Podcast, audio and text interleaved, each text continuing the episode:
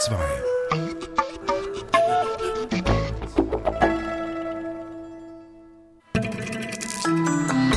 DRS2 aktuell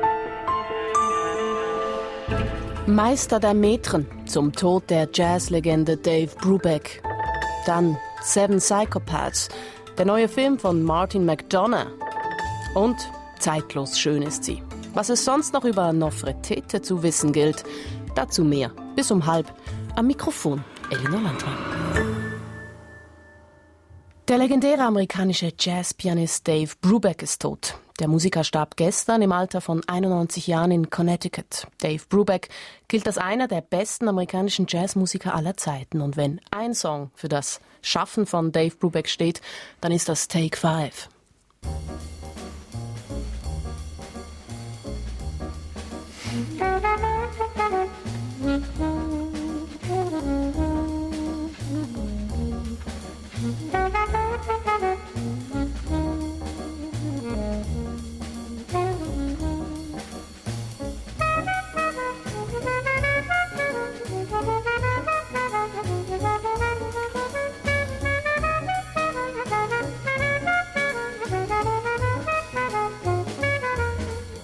Soweit also Take 5 mit Dave Brubeck, Peter Bürli, Sie sind Jazzredakteur bei DRS2. Take 5 kennt jeder.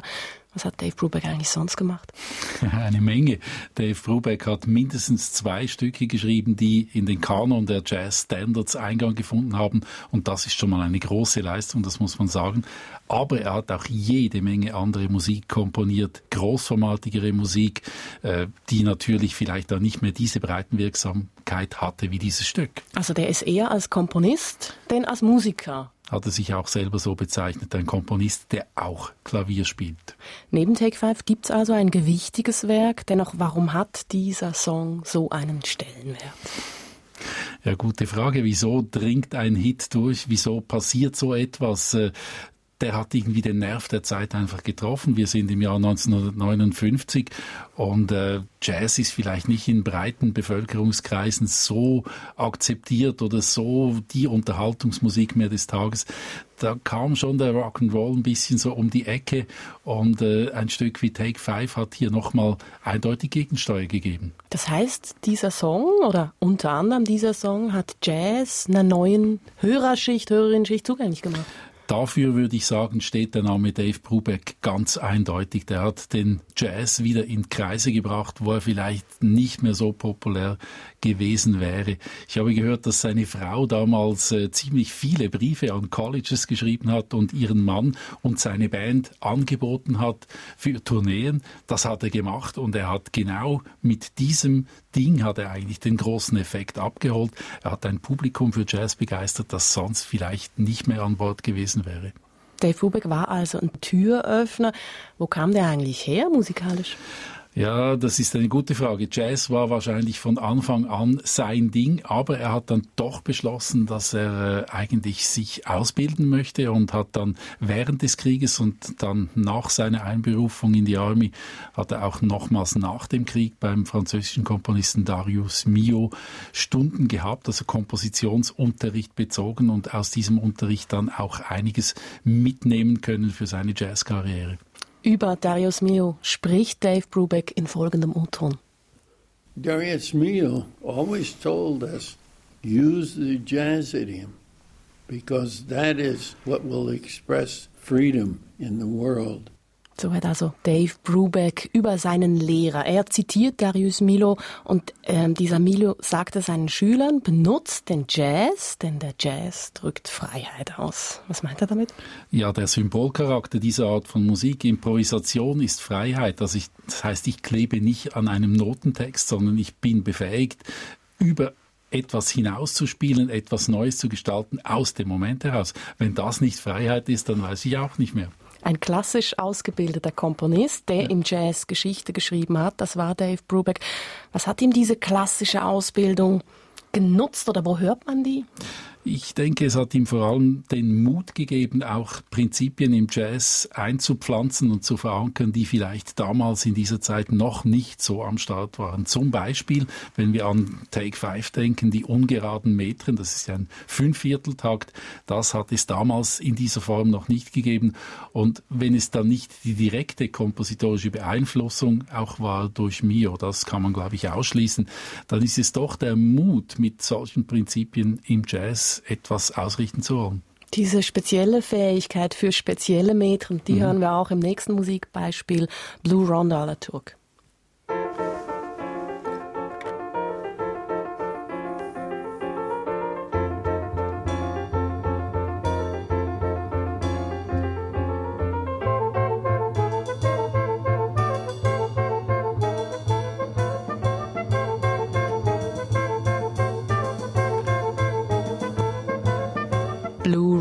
Turk, das hat schon auch was Etüdenhaftes. Es hat durchaus was Etüdenhaftes. Das ist natürlich dann vielleicht der Nachteil. Es kommt wieder irgendwo die klassische Komponierstube kommt dann in den Jazz zurück, die man dort vielleicht dann nicht unbedingt haben möchte. Man hat ja auch gesagt, Dave Brubeck als Pianist, der zickt ein bisschen. Also seine, sein Phrasing ist vielleicht nicht so rund, wie man sich das wünschen würde. Sie haben es gesagt, Peter Bürli. Brubeck hat dem Jazz ein neues Publikum gebracht, die weiße Mittelschicht. War er auch ein Verkäufer oder ein bisschen so ein Ausverkäufer einer rohen, einer wilden Musik, die er irgendwie auch gezähmt hat? Äh, das finde ich jetzt zu despektierlich ein. Ich möchte ihn nicht so dargestellt wissen. Dave Brubeck hat das sehr wohl gemacht und er hat es mit vollem Bewusstsein getan. Aber ich denke, der Effekt, den er damit erzielt hat, der verdient alles andere als eine despektierliche Nebennote, weil ich finde immer, wenn einer am Image dieser Art von Musik positiv arbeitet, dann verdient er den größten Respekt. Und das wird wohl auch bleiben von Dave Brubeck. Das denke ich, das wird bleiben, ja. Als wir uns im Vorfeld über Dave Brubeck unterhalten haben, haben Sie gesagt, okay, als letzten Song möchte ich The Duke spielen. Warum? Äh, The Duke ist seine Hommage an äh, Duke Ellington und das finde ich eine sehr schöne Note. Da erweist er einem anderen Großen des letzten Jahrhunderts eigentlich die Referenz und das gefällt mir sehr und auch das Stück natürlich sowieso.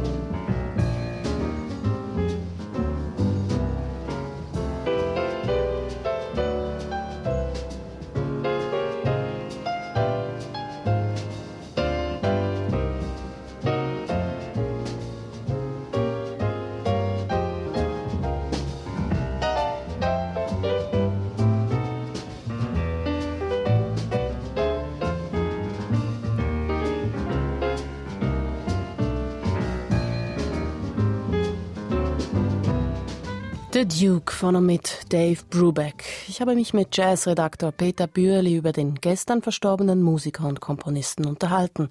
Und mehr zu Dave Brubeck hören Sie heute im Apero ab halb sechs auf DRS2. Sieben Psychopathen machen ab heute die Kinos unsicher. Der Regisseur Martin McDonough hat mit seinem letzten Film In Bruges begeistert. Ob das auch sein neuer Film Seven Psychopaths schafft? Brigitte Hering weiß es. Martin McDonough hat mit Seven Psychopaths ein Problem. Und das ist sein letzter Film, In Bruges von 2008. Der nämlich war so gut, dass die Erwartungen nun umso höher sind. In Bruges war diese herrlich lakonische Geschichte zweier britischer Gangster, die sich in Brügge verstecken müssen und sich dort langweilen. Der Film war ein bisschen verrückt, ein bisschen absurd und ein riesengroßes Vergnügen. Seinen neuen Streich Seven Psychopath siedelt Martin McDonough in Los Angeles an versammelt neben Colin Farrell eine illustre Crew mit Sam Rockwell, Woody Harrelson, Christopher Walken und sogar Tom Waits und er landet damit leider keinen neuerlichen Knaller. Dabei fängt alles vielversprechend an. Der Plot des Films ist schräg und natürlich auch ziemlich blutig. Zu Beginn entwickelt sich die Geschichte recht rasant und durchaus amüsant. Da ist die Hauptfigur Martin, Drehbuchautor auf der Suche nach Ideen für einen Film mit dem Titel Seven Psychopaths. Und da ist sein Freund Billy, der zusammen mit dem alternden Gentleman Hans ein ganz besonderes Geschäft betreibt. Sie entführen Hunde, um sie dann den verzweifelten Besitzern zurückzubringen und die Belohnung einzustreichen. Leider erwischen die beiden eines Tages das falsche Schoßhündchen. Es ist der Shih Tzu eines hohen Gangsterbosses und der will sein Hündchen namens Bonnie zurück, auch mit Gewalt. Who are you?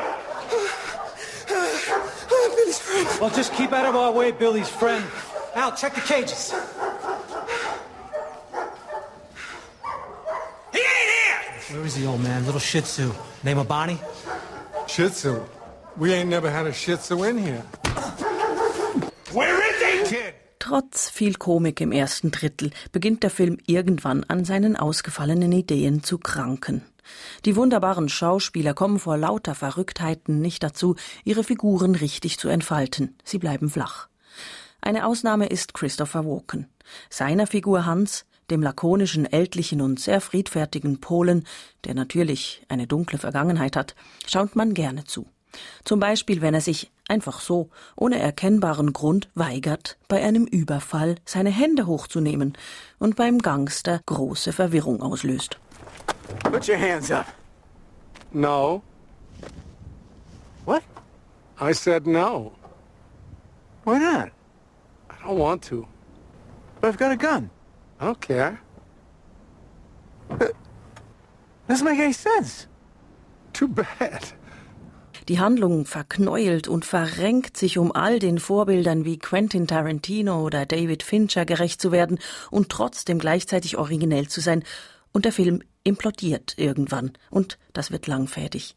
Seven Psychopaths ist wie das Negativ vom Vorgänger in Bruges. Dort sind's nur drei Figuren, die sich im Film hauptsächlich langweilen, was aber fürs Publikum im Gegenteil sehr unterhaltsam ist. Und hier bei den sieben Psychopathen gibt's von allem viel. Es gibt viele Figuren, viel Verrücktheit, viel Zitierlust und trotzdem macht sich Langeweile breit. Schade. Weniger wäre auch diesmal mehr gewesen. Sagt Brigitte Herring. Seven Psychopaths. Ab heute in den Schweizer Kinos. Sie hören DRS2 aktuell. Hier geht's gleich um eine schöne Dame mit Schwanenhals. Jetzt aber erst die Kulturnotizen mit Sarah Herwig. Zehn Tage vor seinem 105. Geburtstag ist der brasilianische Architekt Oscar Niemeyer in einem Spital in seiner Heimatstadt Rio de Janeiro gestorben. Niemeyer schuf hunderte Bauten auf der ganzen Welt und ist vor allem für seine futuristischen Entwürfe für Brasiliens Reißbretthauptstadt Brasilia bekannt geworden. Mit den eleganten Betonkonstruktionen, die der Schwerkraft zu trotzen scheinen, verfolgte Niemeyer hohe Ziele. So sagte er einmal über Brasilia, Zitat, Ziel war es, eine Architektur zu schaffen, die einen überwältigt. Ich wollte ein Kunstwerk schaffen, das überrascht. Ich wollte eine Architektur, die anders war. Fazer uma arquitetura que causa surpresa. Né? Uma obra de arte tem que, tem que, se a pessoa que vê uma obra de arte, tem que sentir espanto e emoção. Senão não chega a ser uma obra de arte. Mas está fazendo uma arquitetura, procurando fazer diferente. Oskar Niemeyer kurz vor seinem 100. Geburtstag über seine Gebäude in der brasilianischen Hauptstadt Brasilia. Niemeyer war ein Schüler von Le Corbusier. 1988 erhielt er den Pritzker-Preis, der als Nobelpreis der Architektur gilt. Heute Nachmittag um 15 Uhr hören Sie auf DRS2 eine Sondersendung über den brasilianischen Architekten Oskar Niemeyer, der heute Nacht 104-jährig gestorben ist. Eine Zeichnung vom Renaissance-Maler Raphael ist in London für fast 30 Millionen Pfund versteigert worden. Auf der Kohlezeichnung ist die filigrane Darstellung des Kopfs eines Apostels zu sehen. Mit fast 30 Millionen Pfund erreichte sie fast das Doppelte des maximal erwarteten Preises, teilte das Auktionshaus Sotheby's gestern mit. Raphaels Zeichnung sei damit die teuerste Arbeit auf Papier, die je versteigert wurde. Metro. Schätzungsweise eine Million Besucherinnen und Besucher pilgern jährlich ins neue Museum auf der Berliner Museumsinsel, um eine Dame zu sehen, Nofretete. Die Büste der berühmten Pharaonengattin, die wurde im ägyptischen Amarna gefunden von deutschen Archäologen, und zwar heute, vor 100 Jahren. Das Jubiläum wird jetzt gefeiert mit einer großen Ausstellung im neuen Museum. Der deutsche Kulturjournalist Nikolaus Bernau hat die Schau gesehen und ich habe mich mit ihm darüber unterhalten. Erste Frage. Jeder kennt die Büste der langhalsigen Frau mit der hohen Krone. Gibt es denn zu Nofretete auch etwas Neues?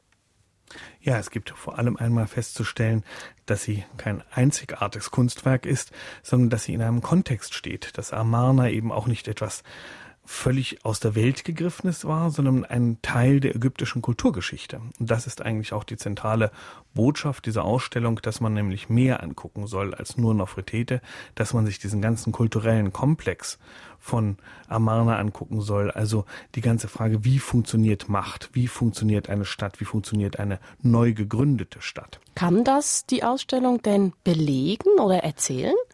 Sie versucht es zumindest sehr erfolgreich, sagen wir es mal so. Man kommt rein und sieht erstmal ein ganz großes goldenes Dreieck oder ein Lichtdreieck, besser gesagt, das ist nicht wirklich Gold. Und dieses Dreieck steht für den neuen Glauben an den Gott Aton, an diesen Sonnengott, den der Pharao Echnaton und möglicherweise eventuell, man weiß es nicht so richtig, Nofretete als neuen Hauptgott installiert hatten und für den eben Amarna gegründet worden war als Stadt.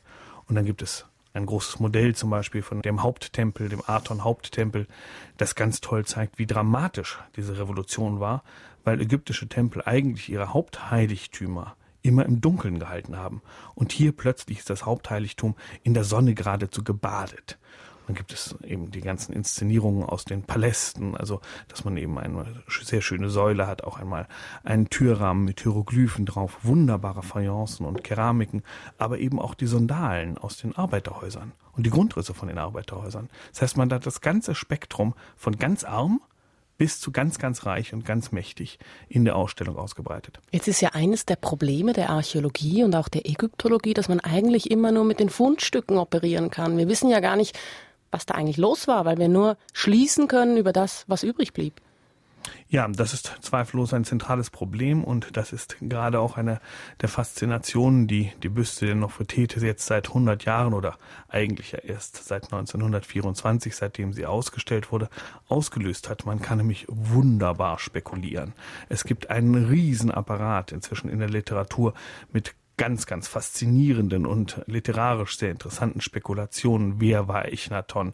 Wer war Nofretete? Man liest immer wieder Texte. Ja, jetzt endlich wissen wir es genau. Man hat sogar angeblich ihre Mumie gefunden. Inzwischen weiß man, es ist nur eine Mumie einer Frau, die möglicherweise Nofretete gewesen sein könnte. Also es gibt einen Riesenapparat und das ist das Tolle bei der Ausstellung. Die geht nämlich ganz wieder runter. Also die holt uns zurück auf den Boden. Völlig. Und zwar ganz trocken. Sie sagte, also die Direktorin Friederike Seifried sagte zum Beispiel zu diesen Mumienspekulationen, ja, das ist alles ganz interessant. Man weiß jetzt, diese Mumie ist der Vater von Tutanchamun, dem Nach-Nachfolger von Echnaton. Diese Mumie ist die Mutter von Tutanchamun. Wir wissen aber leider nicht, wer diese Mumien sind. Also können wir noch weiter spekulieren. Und das ist eine der tollsten Sachen in der Ausstellung, nämlich ein kleines Foto einer Inschrift. Und auf diesem Foto ist der Name von Echnaton und von Nofretete nebeneinander zu sehen. Und zwar aus dem Jahr 16 der Herrschaft des Echnaton. Warum ist das, das so toll? Das Spannende dabei ist, dass bis jetzt die Nachrichten von Nofretete im Jahre 12 der Herrschaft des Echnaton aufhörten. Und daraufhin wurde eine Riesenspekulationsmaschine angeworfen. Also Echnaton stirbt früher, Nofretete wird Echnaton. Nofretete übernimmt die Macht. Oder Nofretete wird aus dem Harem geworfen. Eine finstere Haremsintrige. Oder sie wird verbannt, weil sie mit Ausländern paktiert hat, etc. etc. Das ist alles plötzlich weg. Wir wissen, sie war bis fast zum Tod von Echnaton, seine Hauptfrau, sie war die wichtigste Frau im Land. Welche Macht sie hatte, was danach passiert ist, wissen wir immer noch nicht. Aber es sind neue Faktengrundlagen geschaffen. Und das ist das Zentrale dieser Ausstellung. Es geht nur um Fakten, um etwas anzusehen, was man zwar schon wusste, was man aber niemals im Zusammenhang gesehen hat. Sie haben es gesagt, diese Ausstellung, die liefert eben Fakten. Sie holt uns zurück auf den Boden der Tatsachen. Sie spiegelt damit indirekt auch unser Bedürfnis nach Spekulation. Was fehlt denn in der Ausstellung? Was zeigt sie nicht? Was tut sie nicht? Ja, sie zeigt erst einmal ganz wesentlich nicht die große Debatte der letzten 30 Jahre um Nofretete, nämlich die Frage, ist sie erstmal legal nach Deutschland gekommen. Das wird gezeigt, dadurch, dass man einfach die Urkunden endlich einmal präsentiert. Danach ist ganz klar, die legale Frage ist völlig geklärt. Die Nofretete ist legal nach Deutschland gegeben worden. Es gab eine Fundteilung, die war nach allem Usus, nach allem Gesetz und war auch sauber. Das, was aber nicht so deutlich wird, ist, wie wichtig ist Nofretete für die ganze Debatte in der dritten Welt. Wie haben uns die westlichen Nationen ausgenommen, wenn man so will. Das ist nämlich die zentrale Funktion dieses Streites zwischen Ägypten und Deutschland in den letzten 30 Jahren darum, wohin gehört Nofretete. Das war kein Streit um die Legalität, sondern um die Legitimität. Das findet dort viel zu wenig statt, ist aber auch verständlich. Da sind die staatlichen Museen in Berlin einfach mal Partei. Nofretete ist ähnlich wie eine Ikone einfach da. Wir haben dieses Bild dieser Frau, diese Büste vor uns mit dieser Ausstellung. Sieht man sie da auch mal mit neuen Augen und schaut sie eigentlich wirklich wieder an? Man schaut sie wirklich neu an. Vor allem dadurch, dass eben auch der Bestand dieser Werkstatt des Bildhaus Tutmose direkt daneben vollständig ausgebreitet ist. Und dann sieht man diese Skulptur eben auch anders. Man sieht, sie steht in einem Zusammenhang. Und ich muss zugeben, ich bin noch faszinierter geworden dadurch. Sie ist eigentlich noch schöner, noch eleganter, weil man jetzt einfach etwas weiß über sie. Es ist nicht nur irgendwie ein schönes Objekt, sondern es ist ein Objekt, bei dem man weiß, es hat einen historischen Hintergrund. Der Kulturjournalist Nikolaus Bernau über Nofretete. Die Ausstellung im Neuen Museum Berlin ist zu sehen bis April 2013. Heute ist der 6. Dezember und wir öffnen ein neues Türchen unseres Johann Sebastian Bach Adventskalenders. Wir entdecken Bach abseits festlicher Weihnachtsklänge. Und für Andreas Müller-Crepon ist Bach ein junger Mann, der am Spinett sitzt, in Klängen denkt und der einen Abschiedsbrief schreibt. Weihnachtskarten schreiben kann öde sein. Öde Routine. Aber manchmal findet man Worte, die ganz besonders auf den Menschen zugeschnitten sind, den man anspricht. Selten. Aber unversehens gelingt dann aus dem Stegreif ein Spruch, der so ehrlich ist, dass man selbst darüber fast erschrickt. So etwas ist die Melodie des jungen Johann Sebastian, der sich von jemandem verabschieden will, der auf eine weite Reise geht. Bruder nennt er ihn. Bach ist vielleicht erst 17-jährig, so genau weiß man das heute nicht mehr. Und der Bruder ist vielleicht sein liebster Freund. Jedenfalls ist die Melodie noch ein letzter Versuch, diese Abreise zu verhindern oder wenigstens hinauszuzögern. Das wissen wir genau. Der junge Bach macht hier nämlich etwas, was er später vermeidet. Er gibt seiner Musik ein Programm. Über dem ersten Satz aus dem Capriccio, einem langsamen Arioso, steht, ist eine Schmeichelung der Freunde, um denselben von seiner Reise abzuhalten. Ich kann bei diesem quasi improvisierten, liedhaften Stück Bach zuhören, wie er seine Abschiedsgedanken, unterbrochen vom Ruf des Posthorns, am Instrument aus dem Moment heraus verfertigt. Und wenn ich einem Meisterinterpreten des 20. Jahrhunderts zuhöre, der in der Sowjetunion gelebt und gewirkt hat, dann klingen für mich in seinem Spiel immer auch die Abreisen an ein Ziel weit hinter dem Ural an. Sviatoslav Richter